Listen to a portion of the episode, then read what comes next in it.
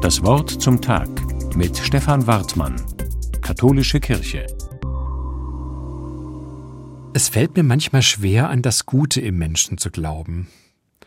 Wenn ich zum Beispiel an den Mord in Münster beim Christopher Street Day denke.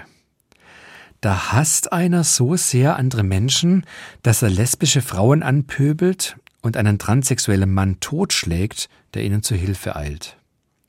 Oder wenn ich lese, wie barbarisch sich Soldaten in der Ukraine verhalten.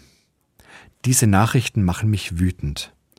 Meine Wut führt vielleicht eines Tages dazu, dass ich womöglich schlecht handle, und das löst bei anderen aber wieder Rachegedanken aus. Sie werden sich vermutlich stärker wehren, und jedes Mal fällt die Reaktion heftiger und aggressiver aus. Dieser Dynamik will ich mich entgegenstellen und mich am Guten orientieren. Es bringt mich ja auch nicht weiter, wenn ich an Rache denke oder mich vom Hass anstecken lasse. Als Christ schon gar nicht.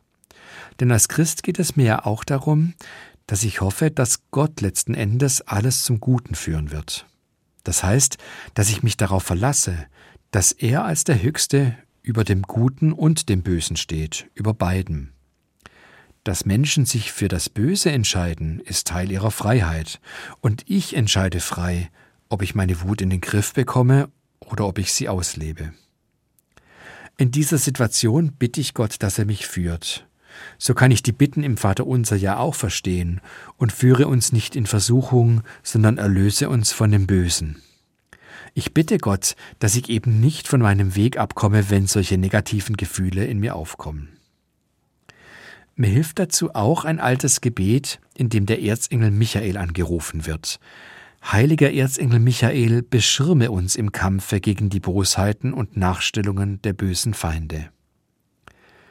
In der christlichen Tradition ist der Erzengel Michael der, der im Auftrag Gottes das Böse überwindet. Wenn ich merke, dass meine Gedanken mehr um das Böse als um das Gute kreisen und um das, was Menschen sich gegenseitig antun, dann bete ich dieses Gebet. So bekomme ich ein bisschen Abstand zu meiner Wut und zu diesen Leuten und ich bete dafür, dass sie sich zum Guten wenden. Das rückt meine Wut und meine Rachegedanken noch weiter in die Ferne. Und meine Gedanken sind bei Gott und der Vorstellung, dass das Gute über allem steht.